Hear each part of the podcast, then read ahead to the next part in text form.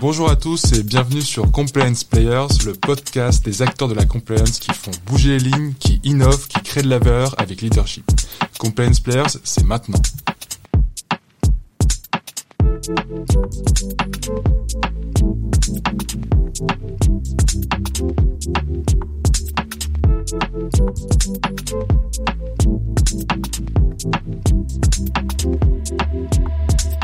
Bonjour à tous et bienvenue sur Compliance Players pour ce podcast de la rentrée, lors duquel on a un invité spécial. On est super heureux de l'accueillir. C'est Monsieur le ministre, Monsieur Michel Sapin. Bonjour Monsieur. Oui, bonjour. Comment allez-vous? Beaucoup de plaisir à être aussi avec vous euh, en ce retour de vacances. Et donc, ça. euh, il faut euh, reprendre du bon pied. Exactement, exactement. Et en tout cas, nous, on est ravis, on est honorés même, très fiers. Et euh, donc aujourd'hui, on va, on va reparcourir euh, les différentes étapes de votre carrière et on parlera surtout euh, de la loi Sapin 2. Euh, C'est une loi qui forcément parle à beaucoup de gens euh, au niveau de la compliance. Je vais revenir rapidement, même si les personnes connaissent quand même votre parcours. Vous avez eu plusieurs mandats de ministre, notamment euh, ministre délégué à la justice, ministre de la fonction publique et de la réforme de l'État, ministre du Travail, de l'Emploi, de la formation professionnelle et du dialogue social, et ministre de l'Économie et des Finances. C'est particulièrement ce mandat qui nous intéressera sur une période de 2014 à 2017, parce que vous l'aviez été aussi euh, de 92 à 93, si je ne me trompe pas. Euh, et depuis 2019, vous êtes senior advisor au sein du cabinet Franklin. J'imagine sur ces sujets de compliance notamment. Euh, pour les praticiens de la compliance, comme je le disais, la réalisation la plus célèbre de votre carrière est la création de cette loi Sapin 2, également appelée loi relative à la transparence, à la lutte contre la corruption et à la modernisation de la vie économique. Elle a été promulguée fin 2016, 2016 et parmi les thèmes abordés euh, dans ce texte, on a la prévention et la sanction des pratiques de corruption, la protection des lanceurs d'alerte ou encore l'encadrement des lobbies. Et bien sûr, tout un dispositif à mettre en œuvre euh, des entreprises assujetties. Euh, Première question, est-ce que vous pouvez nous replanter le décor, le contexte de cette loi? Bien sûr, comment vous, vous avez participé à sa création avec vos équipes et peut-être les subtilités autour de cette loi qu'on oublie peut-être aujourd'hui dans la mise en œuvre opérationnelle, euh, les subtilités peut-être géopolitiques, politiques. Voilà, est-ce qu'on peut commencer là-dessus? Oui, on va, le faire par, par étapes, euh, parce qu'il y a beaucoup, d'aspects dans, votre question. Euh, c'est vrai que c'est maintenant un sujet que je vois pour avoir été ministre, pour avoir aussi été responsabilité, il y a eu des responsabilités dans des collectivités territoriales qui peuvent être concernées par certains aspects euh, du, sujet, et puis pour être aujourd'hui euh, avocat et associé au sein de, de Franklin, même si je me défends de ne faire que des questions euh, de loi Sapin 2 pour des tas de raisons. Parce que je pense que ça ne serait pas ça. et que, euh, il faut savoir euh, éviter des dédoublements de personnalité euh, trop, trop durs, mais je le fais aussi très, très volontiers, en particulier pour tout ce qui est explication, formation, formation d'équipe dirigeante, qui aime bien avoir le ministre en face d'elle pour pouvoir puncher un peu, mais aussi l'accompagnement, on y viendra, de personnes ou d'entreprises qui sont rentrées dans un processus initié par la loi Sapin 2 de discussion avec la justice, de négociation avec la justice, et non pas simplement de confrontation avec euh, la, justice à l'occasion d'un problème de, de corruption. Euh, vous dites euh, le plus important pour vous, c'est Sapin 2. Sapin 2, il y a deux. Et donc Sapin 2 est venu euh, après un sapin que vous avez, euh, une première loi Sapin que vous avez citée, dont la caractéristique, je le dis en quelques mots parce que c'est important pour euh, comprendre le panorama de la 2, était une volonté, je ne sais pas si les uns et les autres s'en souviennent, surtout s'ils sont un peu jeunes, de remettre de l'ordre dans euh, un paysage euh, institutionnel de financement de la vie politique française qui était effroyable. C'était l'accumulation des fameuses affaires de financement des partis, de financement des campagnes. Tout le monde y est passé. Euh, Mon parti, le PS, euh, comme le Parti communiste, comme euh, Ville de Paris, comme absolument tout le monde y est passé parce que c'était le seul moyen à l'époque de financer des campagnes qui coûtaient de plus en plus cher. Ça passait par quoi? Ça passait par des entreprises qui versaient en contrepartie de l'obtention de contrats, la plupart du temps dans des collectivités territoriales, de versement d'une certaine somme. Et donc la, loi, la première, c'était ça. C'était à la fois mettre en place un dispositif de financement des partis et des campagnes, de compléter en tous les cas le, dispositif qui existait, et puis de mettre euh, en place des processus donc de la bureaucratie, mais des processus qui permettent de mettre la lumière dans tous les moments importants pour des passations de, de contrats, euh, euh, discussions préalables, les candidatures, le choix des candidatures, les motifs pour lesquels on retient telle ou telle candidature, bon, qui a permis, d'une manière générale, de euh, d'éradiquer cette corruption institutionnelle qui existait dans le paysage français. Jusqu'ici, on était sur les associations, sur le public, on n'avait pas encore les entreprises. C'était pas encore le. Ah, les entreprises étaient concernées puisque euh, quand il y a une corruption euh, pour obtenir un marché, à l'époque, ça s'appelait Général des Eaux, Lyonnaise des Eaux. Tout le monde a changé de nom depuis. Et on comprend pourquoi. C'était un monde de, corruption dont je dirais qu'elle n'était pas forcément totalement et complètement immorale. Il y avait évidemment parfois à l'occasion de cela de la corruption personnelle, mais c'était la plupart du temps une sorte de corruption institutionnelle. Usage, mais qui était parfaitement déplorable du point de vue de la concurrence, du point de vue de la qualité euh, du, marché et, de, et, de, la relation. Donc tout ça. Était... Donc la loi Sapin, la première, c'était lutter contre les causes de la corruption sur le territoire français et donner euh, aux entreprises, aux collectivités territoriales, aux chambres régionales des comptes, et éventuellement à la justice, des moyens pour euh, voilà, prévenir et, lutter contre cette corruption. Et je termine sur cet aspect-là des choses. Tout à fait à la fin de la discussion euh, sur ce texte qui a été élaboré très vite, qui a été élaboré de manière très conflictuelle avec les entreprises. Si le texte s'appelle loi Sapin, c'est parce qu'il y a une partie du texte qui concernait la clarification des relations dans le monde de la publicité, et en particulier de l'achat d'espace, qui allait à l'encontre d'un certain nombre d'intérêts, ce qui fait qu'il y a certaines entreprises de publicité qui m'ont fait une superbe contre-publicité. C'était non à la loi Sapin. À force d'être non à la loi Sapin, c'est devenu la loi Sapin. Et depuis, d'ailleurs, tout le monde est très content que cette loi Sapin soit, soit intervenue. Mais donc, à la fin de cela, discussion très rapide, difficile, conflictuelle, conseil constitutionnel.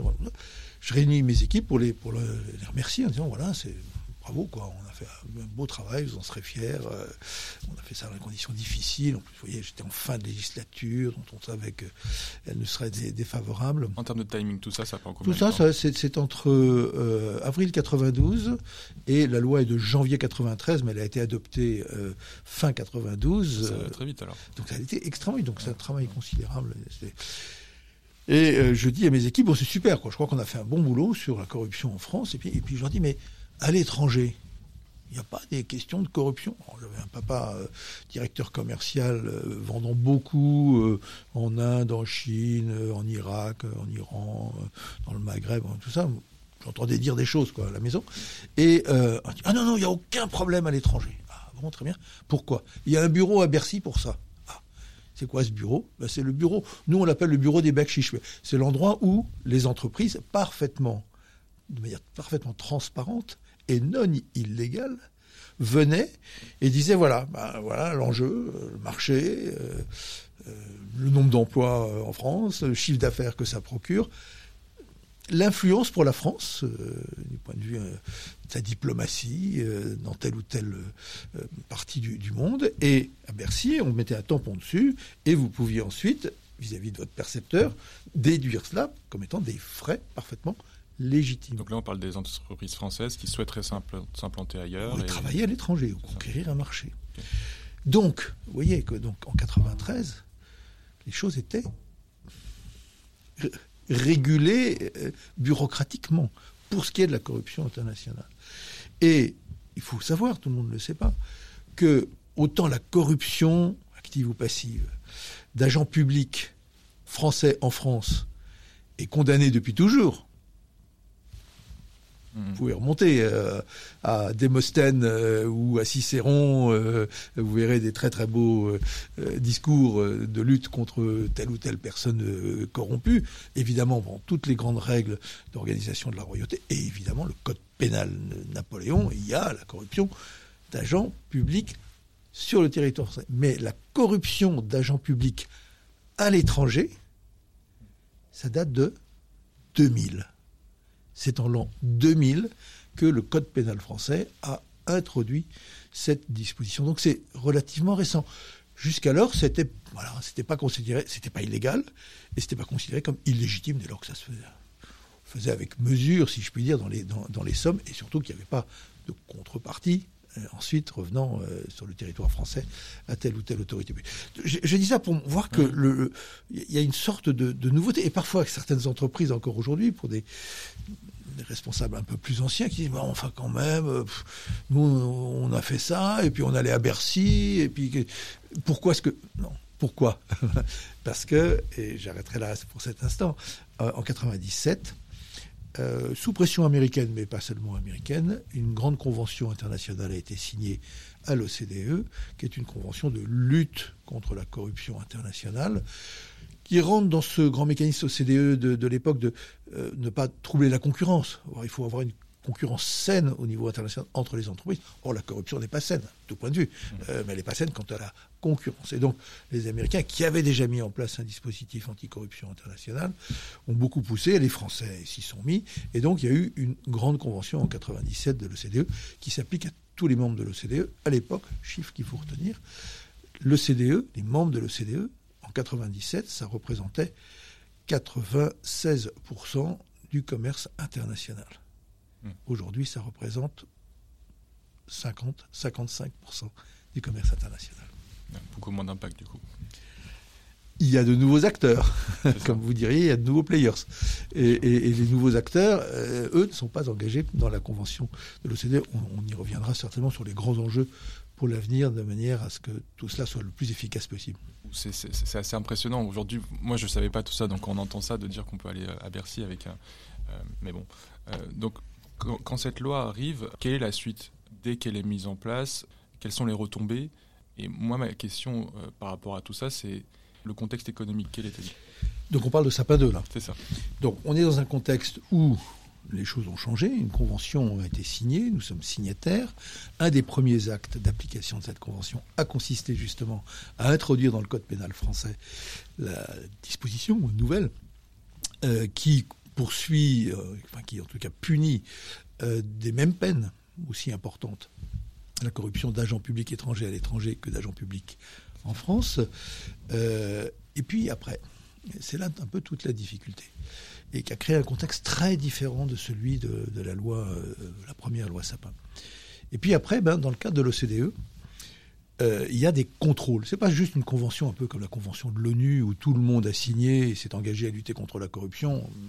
Pas besoin de vous faire un dessin sur le fait qu'aujourd'hui tout le monde n'est pas forcément euh, si respectueux de cela, de cette convention de l'ONU. Mais l'ONU n'a pas de moyens de vérification et surtout pas de moyens de sanction.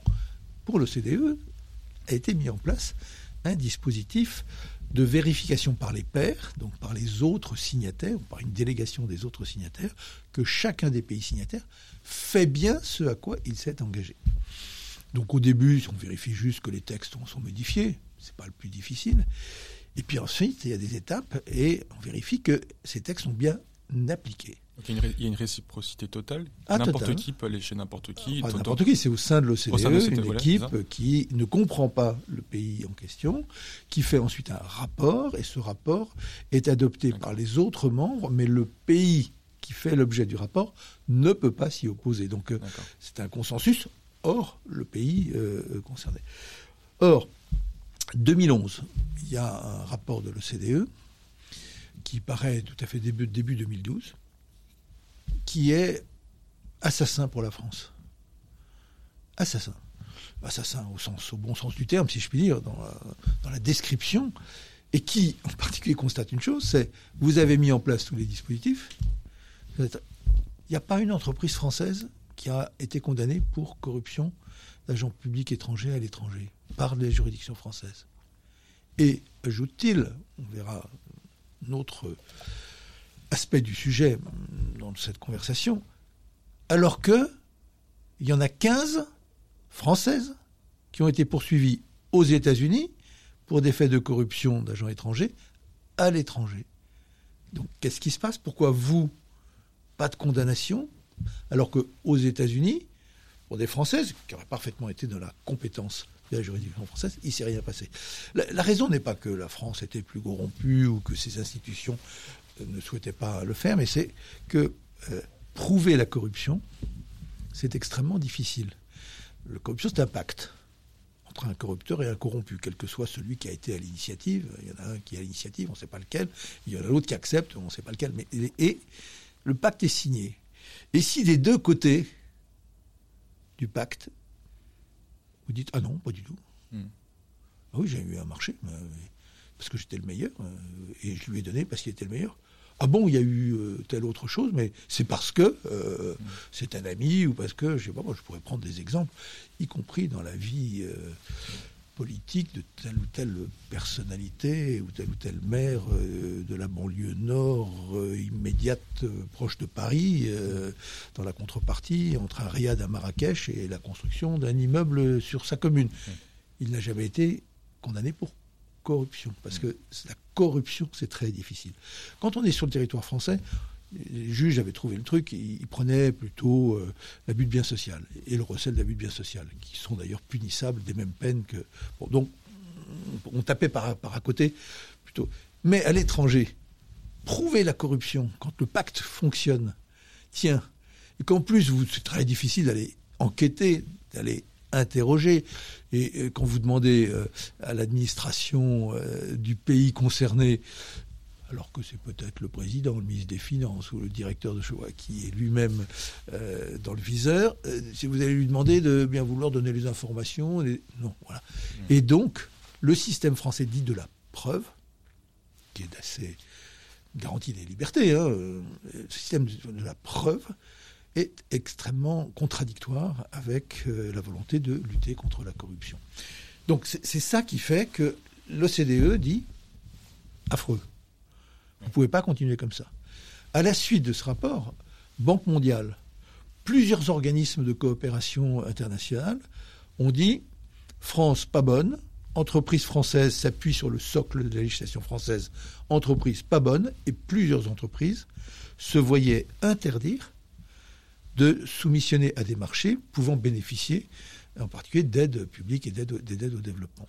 Et ça a créé un contexte donc extrêmement différent. Quand je j'ai regardé ça parce qu'il y a eu une piqûre de rappel en 2014, juste au moment où j'arrivais au ministère des, Finances. Puis j'avais en tête cette histoire quand même de la corruption, moi qui tout, acte de corruption, moi me, met en, grande colère, enfin me gêne, en plus quand c'est par rapport à des pays euh, où euh, la société est fragile, où la démocratie est fragile, où euh, tout est fragile.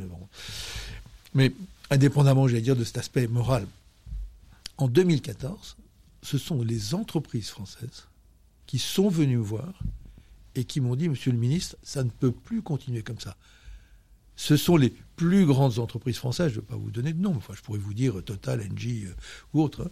Hein. C'est euh, la FEP, l'association, le, lobby, si je puis dire, au bon sens du terme, de plus gros du CAC 40. C'est le MEDEF qui me disait, Monsieur le ministre, on, va y perdre, quoi. On est perdant maintenant on est perdant. On a peut-être été gagnant à un moment donné, mais là, aujourd'hui, on est perdant. plus d'accès à certains marchés, à des aides, à des subventions, à tout ça. Absolument, des problèmes de toute nature avec les Américains. Je reviendrai sur la question de la souveraineté, qui est aussi un autre sujet. Mais j'insiste sur ça parce que c'est totalement différent. J'ai vécu quelque chose de totalement différent dans la relation aux entreprises que ce que j'avais vécu 20, euh, ans, 20 ans auparavant. Où les gens disaient, bon, écoutez, voilà, arrêtez de nous embêter. Non, là, c'était, faites quelque chose. Alors, ne compliquez pas la vie euh, outre mesure. Euh, essayez de trouver des dispositifs qui permettent euh, à la justice de travailler vite et dans de bonnes conditions. D'où la création d'un mécanisme transactionnel sur ces sujets de, corruption, quelques autres délits, mais très, très petit nombre, pour essayer de faire en sorte que des entreprises puissent le plus rapidement possible régler les problèmes, les régler dans une forme de transparence qui est dans des conditions qui n'est pas de conséquences sur les marchés publics, quels qu'ils soient, puisque euh, dans ces cas-là, la mise en œuvre de cette justice transactionnelle, la conséquence principale pour l'entreprise, ça n'est pas inscrit au casier judiciaire, donc ça ne vous gêne pas par la suite dans euh, toutes les euh, négociations, euh, concurrences sur le marché international ou sur le marché français que vous souhaiteriez mettre en œuvre. Donc, vous voyez, c'est très important, je pense, pour tous ceux qui ensuite, comment dirais-je, su sang et eau pour mettre en place les dispositifs, vérifier les procédures, les, clients, les fournisseurs, enfin, cartographies des risques, de comprendre que ça ne s'est pas fait du tout contre les entreprises, ça s'est fait avec elles. Et d'ailleurs, depuis lors, il y a eu des volontés, des tentatives de modifier la loi Sapin dans son architecture. Et euh, ceux qui ont dit surtout ne touchez plus à rien, on a enfin retrouvé une confiance une crédibilité. La France a retrouvé sa crédibilité au niveau international sur le sujet. Ne touchez plus rien, parce que même si ça, pourrait être considéré comme une amélioration, de l'extérieur, ils vont se dire, oh, ça y est, les Français, toujours la même chose. Ils font un effort, puis ensuite, ils, reculent. Donc, voilà, le monde des entreprises, en particulier des très grandes entreprises, euh, je vous rappelle que les lois Sapin c'est quand même, ça doit concerner 2500, 2500 ou 3000, 3000 entreprises ou groupes. Hein, si je, les prends sous forme de groupe, c'est beaucoup, mais c'est quand même pas toute la, toute la vie économique française. Euh, ce sont elles qui ont été les plus actives. Au Parlement, les amendements qui venaient n'étaient pas des amendements, comme j'ai pu parfois le voir, incités, fournis, suscités par le monde de l'entreprise pour éviter un poids supplémentaire, une procédure supplémentaire. Non ils ont été extrêmement clean. Extra et dans chaque fois qu'ils voyaient un groupe euh, politique ou les rapporteurs ou autres, ils disaient nous on est on est pour voilà. On souhaite que ça se mette en place. Donc c'est très important de comprendre ça. Parce qu'il y a un deuxième volet qui euh, moi m'était extrêmement euh, cher ou, douloureux mais cher et qui peut aussi intéresser les entreprises c'est la question de la souveraineté ne pas juger soi-même, ne pas condamner soi-même, mais voir les entreprises juger, condamner, enfin d'une manière ou d'une autre, euh, dans d'autres pays, ça avait été le cas d'ailleurs en Angleterre, euh, puis une fois dans un autre mais principalement aux États-Unis, il y a quelque chose d'extrêmement choquant. Surtout si, par ailleurs, on prend en compte le fait que quand vous discutez euh, avec l'administration américaine, avec le, le DOJ, celui qui est l'administration qui est chargée des grosses affaires au niveau fédéral, euh, vous lui passez 36 000 informations qui dépassent largement le cadre de l'enquête elle-même. Et euh, même si on peut faire confiance à l'honnêteté, euh, évidemment, de la justice américaine, on peut aussi faire confiance aux organismes d'intelligence économique américaine. Il en existe en France, il en existe aux États-Unis, pour avoir essayé d'avoir le plus possible de renseignements n'ayant plus rien à voir avec la procédure judiciaire. Donc, ça, cette, ce fait que nous, on ne condamnait pas, on ne poursuivait pas, on ne condamnait pas. En tout cas, on ne condamnait pas.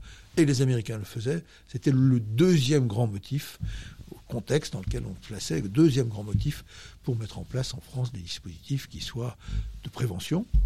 Et lorsque euh, on était dans la poursuite, de euh, résolution euh, du conflit judiciaire dans de bonnes conditions. donc c'est beau à savoir. Donc une énergie totalement différente par rapport à Sapin 1, là de l'adhésion, de la motivation, enfin, du côté économique, du, côté, des entreprises. Euh, le débat était difficile au Parlement, non pas du tout sur la lutte contre la corruption. L'avantage quand vous battez contre la corruption, c'est que j'ai jamais vu personne lever le doigt en disant moi, Monsieur le Ministre, je suis contre votre texte parce que je suis pour la corruption, quoi. Donc c'est assez rare. Même, euh, j'ai jamais vu ça. C'est toujours je suis contre la corruption, mais. Voilà, après, ça dépend jusqu'où va le mais. Mais il ne faut pas que ce soit trop compliqué, ça c'est parfaitement légitime. Mais quand même, pourquoi pas Parce que si, bon, bah, là, on n'est plus dans le légitime. Donc, sur, sur, sur la question même, euh, et je ne vous dis même pas sur la question de retrouver notre souveraineté. tous les partis euh, ont été favorables. D'ailleurs, la loi Sapin 2 est une loi qui a été euh, très largement adoptée. Hein.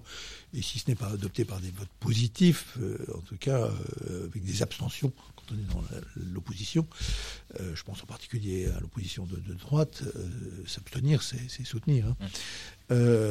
donc ça, ça, ça a été... Non, le point qui a été le plus difficile, ça a été de faire adopter il a fallu que je m'y prenne à plusieurs fois, euh, en particulier par ma majorité, le concept de ce qu'on appelle la convention judiciaire d'intérêt public, euh, on va dire de justice transactionnelle. Je, vous disais combien il était difficile de prouver l'impact de corruption, mais vous savez, et les entreprises savent, combien il est lourd à porter des soupçons de corruption, euh, des articles sur on dit qu'il y a des poursuites à tel endroit, etc., qui durent 3 ans, 4 ans, 5 ans, 10 ans, et tout. Bon, voilà, avec un problème d'image euh, qui, qui, qui, est considérable. donc l'intérêt des entreprises, dès lors que des sujets de cette nature étaient sur la table, parfois même à leur initiative, euh, c'était que ça se fasse le plus rapidement possible et sans conséquence, c'est ce que je disais, sur leur capacité à être active sur la concurrence internationale ou sur la concurrence dans la concurrence sur le territoire français. Donc il fallait inventer un produit nouveau qui est une justice transactionnelle. Et c'est là-dessus que ça a été le, plus difficile. Magistrature globalement, euh, quand je veux sourire, je dis euh, la magistrature de droite et la magistrature de gauche étaient contre, euh, ce qui à la fin finit quand même par faire beaucoup de monde. Mmh. et le garde des sceaux, la garde des sceaux à l'époque, femme irréprochable, elle était aussi porteuse un peu de ses troupes euh, contre eux. Ah c'est pas la tradition française, ça, c'est un truc à l'américaine. Il va y avoir deux types de justice, une justice pour euh, euh, Monsieur Tout le Monde où là on va devant le tribunal et là il y a, une c'est une séance publique et et il y a une condamnation et c'est inscrit si ça doit l'être dans le casier judiciaire et puis une autre justice qui serait une justice alors on ne dit pas forcément pour les riches, mais en tous les cas pour les entreprises. Et, sur, ce thème-là, ça marche assez bien hein, chez, les uns et chez les autres. Et donc, mon explication était non pas de faire une autre justice, mais c'est de faire en sorte qu'il puisse y avoir justice. Puisque jusque-là, il n'y avait pas justice, avec tous les inconvénients que je, que je vous décrivais. Et euh, donc, ça a, été, ça, a été, ça a été long de construire un outil qui, souvent on dit c'est la copie du système américain, c'est pas vrai, qui a la même logique. Enfin, c'est une logique euh, de bon sens, si je puis dire. Euh, il vaut mieux trouver un accord rapidement, dans de bonnes conditions, sans conséquences économiques euh, graves pour l'entreprise, plutôt que de traîner avec tout ce que ça veut dire. En plus, ça peut coûter cher aussi aux entreprises, parce que dans ces cas-là, les, avocats ne se, gênent pas pour faire payer à des prix relativement élevés et pendant la durée. Du côté avocat, ça change complètement les choses. Hein. Maintenant, vous avez des avocats qui arrivent en disant euh, bah, mon client, euh, il a quelque chose à se reprocher. Euh, et là, vous êtes dans une recherche de confiance avec le, parquet ou éventuellement le juge d'instruction, qui n'est pas du tout la même chose que, bah, évidemment, mon, client est innocent et ne comprend absolument pas pourquoi vous lui posez des questions qui portent préjudice à son honneur. Enfin bon, donc ça, change beaucoup les choses. Et ce changement de culture a été difficile au départ à faire adopter. Aujourd'hui, je ne connais plus un parquetier. Et dans la justice française, je vois encore quelques groupes un peu extrémistes de magistrats qui disent c'est pas bien, hmm. mais globalement ça a été parfaitement bien euh, accepté. Si je veux aller jusqu'au bout de ce raisonnement, euh, il vaut mieux juger nous-mêmes, y compris du point de vue des magistrats, hein, euh, que de laisser les autres juger à notre place, les Américains en particulier. Je vous disais qu'en 2011, il y avait une quinzaine d'entreprises qui avaient été poursuivies. Alors le terme de condamné n'est pas bon, enfin qu'il y a eu des sanctions euh, aux États-Unis par le biais d'accords avec la justice américaine. Je pense qu'en 2014, il y avait dû y en avoir trois de plus, donc on devait être à peu près à, à 18 entreprises qui étaient dans cette situation, mais pas euh, Total, Technip, euh, Alstom, enfin, je peux vous en donner, dans le domaine bancaire. BNP, combien 3 milliards de dollars, enfin des, sommes absolument astronomiques, hein, qui tombaient uniquement dans le, les caisses d'ailleurs du, les caisses du, gouvernement américain, hein, de, l'État américain. Donc, euh, euh, à l'époque, ça, 18, pas une en France. Aujourd'hui, je pense que le PNF plus Nanterre plus Paris, qui sont évidemment les trois parquets qui euh, sont très saisis d'affaires internationales, sur les grandes entreprises, compte tenu du siège social de ces entreprises, doivent être aujourd'hui à 15 CGIP corruption. Corruption, je ne parle pas des CGIP sur blanchiment de fraude fiscale ou autre corruption. C'est-à-dire que nous avons fait nous-mêmes. Et si je veux terminer là-dessus, j'aime bien raconter cette histoire-là. Euh, l'adjoint du DOJ, donc du chef de la justice américaine, qui s'occupait spécifiquement de la lutte contre la corruption, quand j'avais été le voir euh, ça devait être en septembre, euh, septembre 2016, c'était juste au début, au moment où on finissait le, texte avant de, rentrer dans le débat parlementaire. Euh, on discute et puis à la fin il me dit You don't do the job, so I do it. vous avez un petit sourire quand vous entendez ça, mais je vous assure que quand vous sortez, que vous êtes ministre français d'un gouvernement français avec notre côté légitimement attachés à notre indépendance et à notre souveraineté, euh, ça vous fait quand même un coup, un coup de massue sur la tête. Et je l'ai revu ensuite, après une affaire euh, qui a été euh, la manifestation d'une toute autre, toute autre manière de faire entre la justice américaine et la justice française, qui est l'affaire Airbus, et qui me disait So now you do the job. Hmm. Eh bien, il n'y a pas une entreprise française aujourd'hui poursuivie aux États-Unis pour des faits de corruption d'agents publics étrangers à l'étranger. Hmm. Pas une. Et quand aujourd'hui la justice américaine a des informations ou s'intéresse à une situation concernant une entreprise française, qu'est-ce qu'ils font? Toujours. Hein. toujours. Il n'y a pas d'exception jusqu'à présent. Ils appellent le PNF et ils disent ah, Dis donc, euh, est-ce que tu es au courant de PNF dit Oui, je suis au courant, je m'en occupe. Est-ce que tu veux que je te donne Oui, donne-moi donc euh, ce que tu as. Et si c'est Ah non, je suis pas au courant, dit le PNF français, bah alors je te passe les trucs et puis on se reparle et puis on regarde ensemble comment on fait. Donc, euh, vous voyez que ça a complètement changé cet, aspect-là des choses. C'est fragile, hein parce que la législation américaine reste la même. Ils ont une extraterritorialité extrêmement large, puisque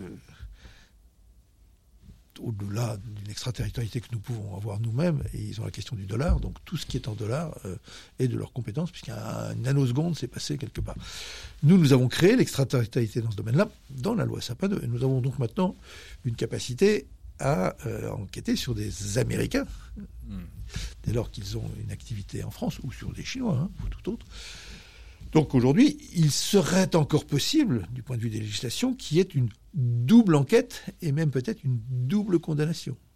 Il ne peut pas y avoir de condamnation pour les mêmes faits, pas deux condamnations pour les mêmes faits sur le territoire français, mais il peut y avoir deux condamnations pour les mêmes faits dans un pays et dans l'autre. Et c'est ce que les entreprises doivent absolument euh, éviter, parce que c'est un danger considérable. Et c'est ce que permet à la fois le dispositif CGIP de la loi Sapin 2 et la qualité des relations qui se sont établies depuis entre l'administration de la justice américaine et les divers aspects, si je puis dire, de la, justice française.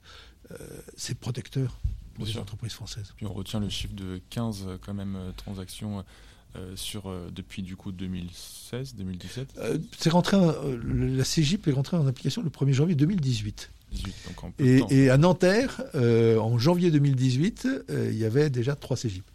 et puis après, le PNF s'est mis à fond. Il faut aussi une habitude, hein, y compris du côté des avocats. Hein. c'est une habitude euh, mm. très différente à prendre. Donc ça fonctionne très bien sur la, lutte contre la corruption. Est-ce qu'on pourrait avoir ce, type de dispositif pour la lutte contre le blanchiment? Qu'est-ce qu'il faut aujourd'hui qu'on n'aurait pas ce genre de, de négociation possible? Alors, je vais vous contredire. D'accord. Dans le domaine du blanchiment et de la lutte contre le financement du terrorisme, ce qui maintenant a été réunifié, hein, LCBFT, euh, voilà, LCBFT euh, on est dans un dispositif préventif. Il y a une obligation pour les banques, les, organismes sous euh, autorité ACPR ou autorité d'une correspondante dans d'autres pays, vous avez des obligations qui sont d'ailleurs internationalement euh, homogénéisé. avec le GAFI. Euh, donc vous avez des obligations de prévention. Vous devez avoir mis en place un dispositif qui euh, va permettre d'éviter, parce que vous interrogez sur d'où vient l'argent, où est l'argent, etc., pour éviter le plus possible. Après, si les choses sont très cachées, vous sont très cachées, on vous en voudra pas parce que vous aurez fait tout ce qu'il fallait, mais pour éviter du blanchiment et du financement du terrorisme.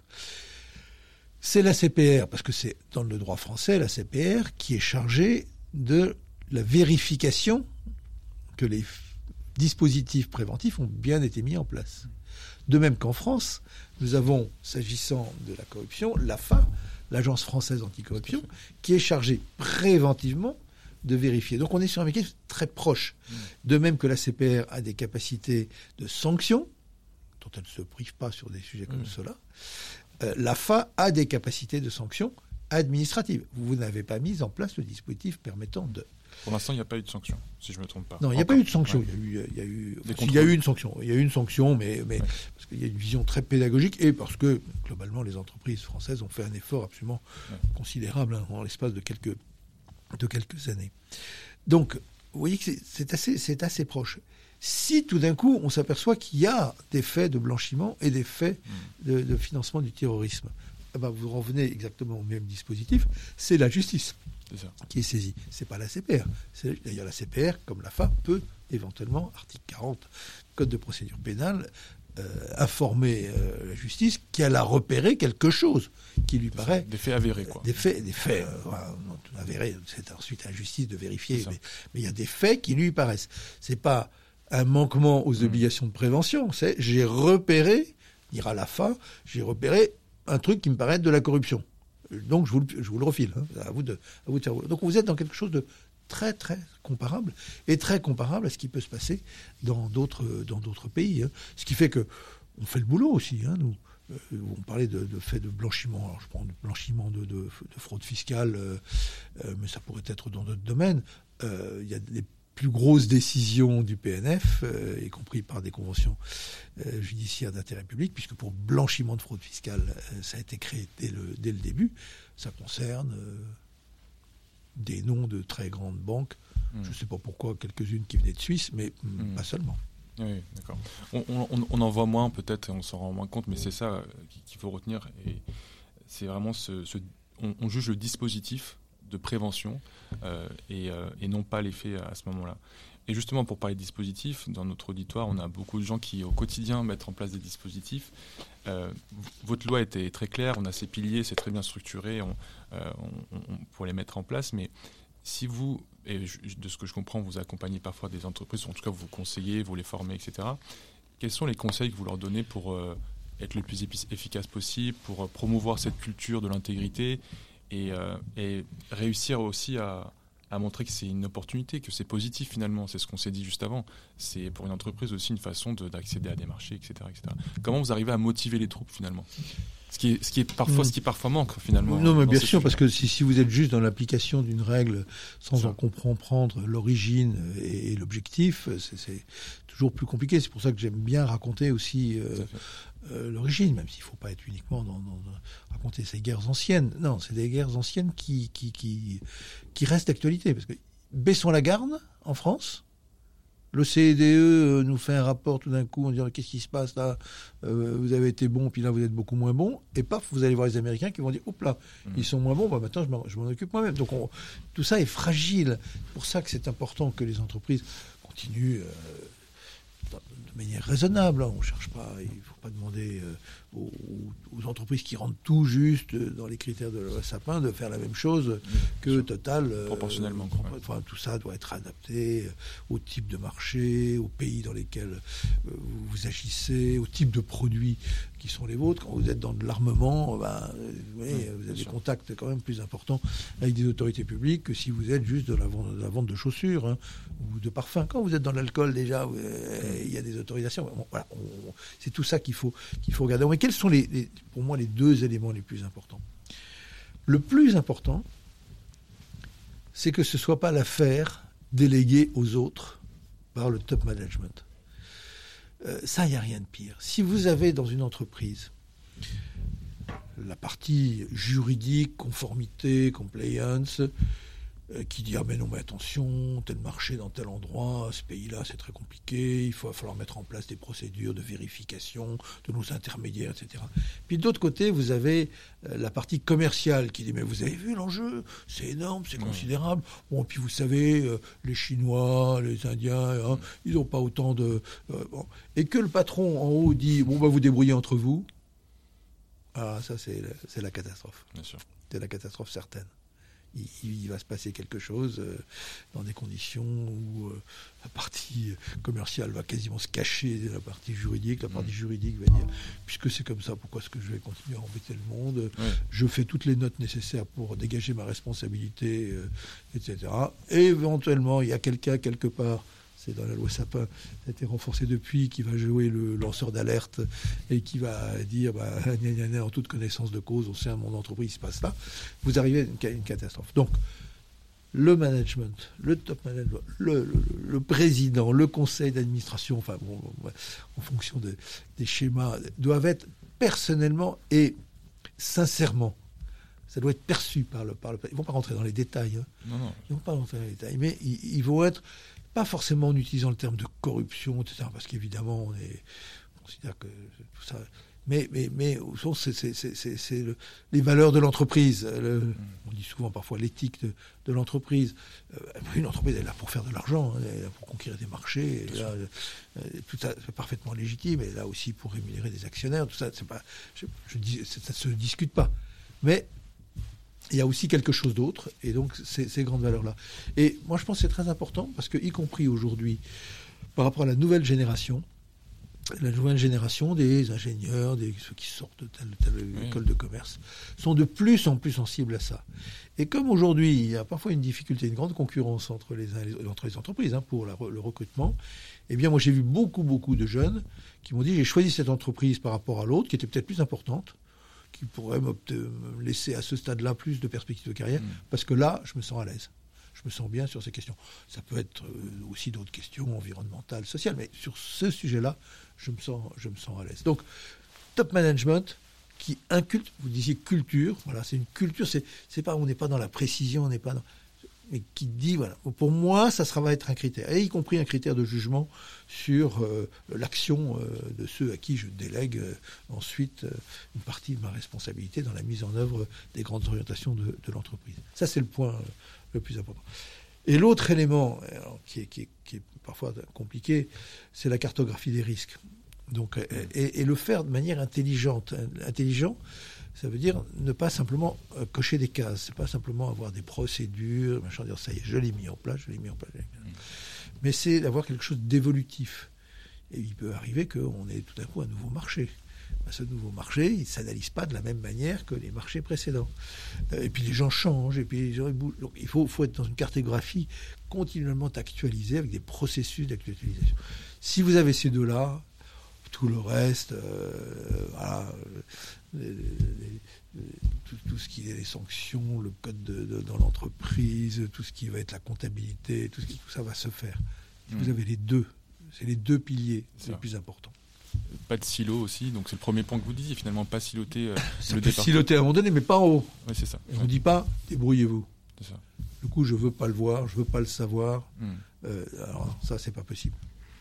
Mais je pense que ça change, et vous avez parlé d'une nouvelle génération de consommateurs aussi, de, oui, de recrues, de, de, euh, talents, mais aussi de consommateurs. Et euh, si euh, rien n'est fait, bah, on perd aussi des clients si- qui n'adhèrent pas à ces valeurs-là. Donc, donc oui, la compliance, c'est aussi quelque chose qui crée de la valeur. Oui, je, enfin, moi, je suis, je, je- je- suis persuadé de cela, ou en tout cas de ne pas mettre de- en place une compliance suffisamment efficace, qui serait pas au-delà du vernis, euh, c'est risquer de détruire de la valeur. Euh, et c'est pour ça que je pense que, euh, euh, sur tous ces sujets de corruption, l'éthique et la compétitivité, ça va ensemble. Bien sûr. Il n'y a plus aujourd'hui de compétitivité sans vous introduisiez dans cette compétitivité. La compétitivité, c'est la qualité du produit, son prix, son ça, le suivi commercial, enfin bon, tout ce qu'on Mm. veut. Il n'y a plus de compétitivité aujourd'hui possible, en particulier au niveau international, si vous n'avez pas cet aspect-là. Peut-être hormis avec certains États ou continents qui euh, ont du retard sur ces sujets-là. Je ne sais pas si vous, ça vous arrive d'avoir des dialogues de ce type euh, avec des pays en développement, etc.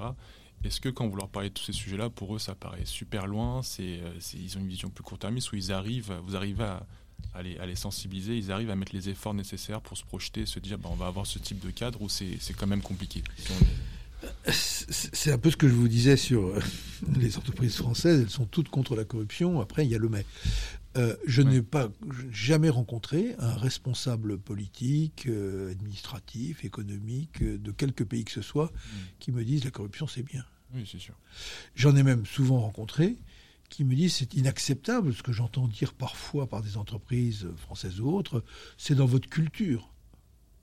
Non, il n'y a, il y a aucune culture, il n'y a aucune religion, il n'y a aucune société organisée qui considère que la corruption, acheter une décision, hein, est, est bien. Personne. C'est vrai.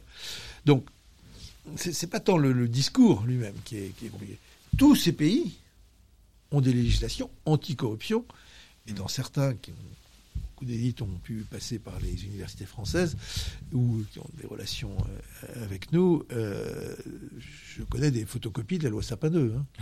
Donc, donc tout, tout, le monde a sa législation et tout le monde a le, a le discours. Après, la difficulté, c'est la réalité, c'est la mise en œuvre. Hein. C'est ce que d'ailleurs l'OCDE vérifie pour les adhérents de l'OCDE. Maintenant, c'est la mise en œuvre, c'est pas vos engagements. Donc c'est là que c'est là qu'est la difficulté à tout à tout point de vue, hein, tout point de vue. Et c'est pas parce que comme au Niger. Euh, le président Bazoum euh, a lutté, peut-être est-ce une des causes d'ailleurs de ces problèmes, avec beaucoup, beaucoup de volonté et d'efficacité contre la corruption, que pour autant vous êtes remercié, enfin, au bon sens du terme. Donc euh, tout ça est compliqué. Et l'autre élément de complexité, et qui nous intéresse peut-être plus directement parce qu'on a plus de prise sur cet aspect-là des choses, c'est que tous les pays, prenons le G20, tous les pays de G20, quand on se réunit au G20, ont le même discours sur euh, scandaleux, la corruption internationale, on est pour. Euh, quid des entreprises chinoises, indiennes, euh, Arabie saoudite, par exemple dans le continent africain. Mm, mm. Bon. on a le discours, on a la législation, à un moment donné, on ferme les yeux sur la manière dont l'entreprise, souvent entreprise d'État, à 100%, si je prends des entreprises chinoises, va ensuite conquérir ces, ces, marchés. Donc là, il y a un grand enjeu qui est de faire monter au niveau international, j'allais dire universel, les règles, les obligations, y compris des sanctions, euh, qui peuvent exister pour des ensembles de pays comme celui de l'OCDE. Je vous disais euh, au début de notre conversation, l'OCDE en 97 était euh, plus de 95% du marché international et aujourd'hui c'est aux alentours de 50%. Ça veut dire qu'il y a 50% des pays, des, pays qui, ou des entreprises qui se conforment aux règles que nous respectons et qu'il y en a 50% qui, pour certaines, le font peut-être, mais ne se sentent pas dans la même obligation que nous, en tout cas avec les mêmes risques que nous. Pour autant, dans ces 50%, si des entreprises au sein de ces pays veulent travailler avec des entreprises qui sont dans les 50% de l'OCDE, forcément, ah oui, à ce moment-là, elles sont obligées, de, parce que c'est nous qui, qui leur appliquons. Et puis, il y en a qui le font, qui sont tout à fait corrects. Il hein, ne faut pas du tout euh, généraliser. Mais il y a une vraie capacité à fermer les yeux devant des enjeux, un peu ce qu'on faisait nous euh, avant, avant l'an 2000. Hein, donc, euh, euh, et bon, ça crée une fragilité parce que je vois des entreprises françaises qui me disent tout ça, on est d'accord, tout ça c'est bien, mais vous savez qu'il y a des pays où on ne va plus. voilà. Avant, on pouvait avoir un marché, là, mais nous on n'y va plus parce que compte tenu de la manière de faire de l'administration mmh. locale et des nos concurrents, mmh. voilà nous on arrête. Ce qui n'est pas évidemment une bonne chose hein, du point de vue de, ni, pour le pays lui-même, puisque ça serait peut-être plus intéressant pour le pays en question que ce soit l'entreprise française. Je connais. Je, je, peux nommer hein, euh, Orange, qui est très présent euh, en Afrique, qui a parfois renoncé à euh, tel ou tel appel d'offres dans tel ou tel pays, sans forcément dire pourquoi, mais à la fin, tout le monde sait pourquoi. Oui, on comprend. très, clair. Il y a une loi Sapin 3 qui a été proposée en 2021, si je ne me trompe pas. Euh, je ne sais pas si vous, vous avez contribué ou participé à ce sujet-là. En tout cas, ma question est plus large, c'est si on veut aller plus loin aujourd'hui, qu'est-ce qu'on doit faire? Donc sur la loi Sapin 3, il me semble que c'est le périmètre d'assujettissement qui a surtout été élargi. Euh, mais qu'est-ce qu'on peut faire de mieux? À un niveau français et peut-être européen d'ailleurs, parce que ça c'était ma question d'après. Euh, est-ce qu'on a un régime européen aujourd'hui harmonisé? Je, ne pense pas. Donc voilà, comment on peut aller plus loin euh, sur les cinq années qui suivent par exemple? Alors après, je dis souvent avec le, sourire, euh, il ne peut pas y avoir de sapin 3 parce que c'est une marque déposée ah bon? Et que c'est à peu près tous les 20 ans. pour ce qui me concerne, ce sera peut-être la génération suivante de sapin qui le fera, mais pas moi. Mais au-delà de ce sourire-là, qu'est-ce qu'il y a? Euh, quand on met en place des mécanismes aussi lourds hein, et aussi importants pour les entreprises, il faut s'inscrire dans la durée. Euh, et je résume cela assez simplement, dire, améliorer, oui, bouleverser, non. Hmm. Euh, or, il y a eu un moment donné, ce que certains ont voulu, ce qui est gentil par rapport à moi, mais appelé la loi Sapin 3, une volonté de bouleversement de l'architecture. Je ne rentre pas dans les détails, mais des choses que la FA fait, qui serait passée à la haute autorité pour la transparence de la vie publique, qui a créé un sentiment de euh, et ça y est, ils vont encore tout, tout bouger, y compris chez les entreprises, parce que les grandes organisations d'entreprises ont dit euh, au gouvernement ah non non, vous touchez pas. J'y faisais, j'y faisais allusion à un moment dans notre discussion. On dit. Non.